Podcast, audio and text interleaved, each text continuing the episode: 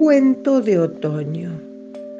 El otoño llega y el frío también, mientras los pájaros parten hacia destinos más cálidos. Todos, menos un pobre pajarito que tenía un ala rota. El pajarito pensaba que si no encontraba pronto un lugar donde refugiarse, moriría de frío. Miró alrededor y divisó a lo lejos algunos árboles que le prestarían cobijo seguro. Saltando y aleteando como mejor pudo, llegó hasta los árboles y se paró justo enfrente de un gran roble que parecía lo suficientemente fuerte como para cobijarlo.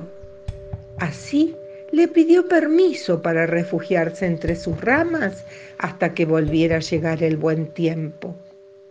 Sin embargo, el roble le negó su ayuda diciéndole que si lo dejaba cobijarse allí, terminaría picoteando sus bellotas. El pájaro vio otro árbol precioso, de hojas plateadas, un álamo, y pensó que le daría refugio.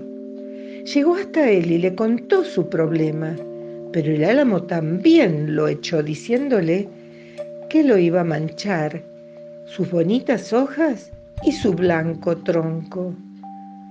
Muy cerca había un sauce, pero este, al igual que los demás, lo rechazó, argumentando que no trataba con desconocidos pajarito empezó a saltar como podía con su ala rota, sin rumbo fijo, hasta que un abeto lo vio y le preguntó qué le pasaba.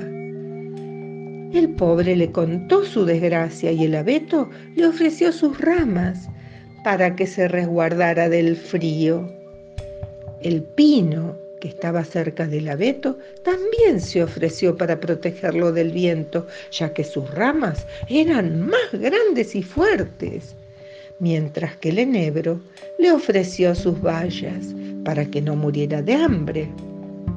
El pájaro se preparó un lugar bien abrigado en la rama más grande del abeto y, protegido por el pino y alimentado por el enebro, se dispuso a pasar el invierno. Fue una temporada muy feliz, pero una noche el viento comenzó a soplar muy fuerte, arrastrando a su paso las hojas de los árboles. Todos se asustaron, pero antes de que el viento llegara a estos árboles, el rey de los vientos lo frenó y le pidió que no desnudara a quienes habían ayudado al pajarito.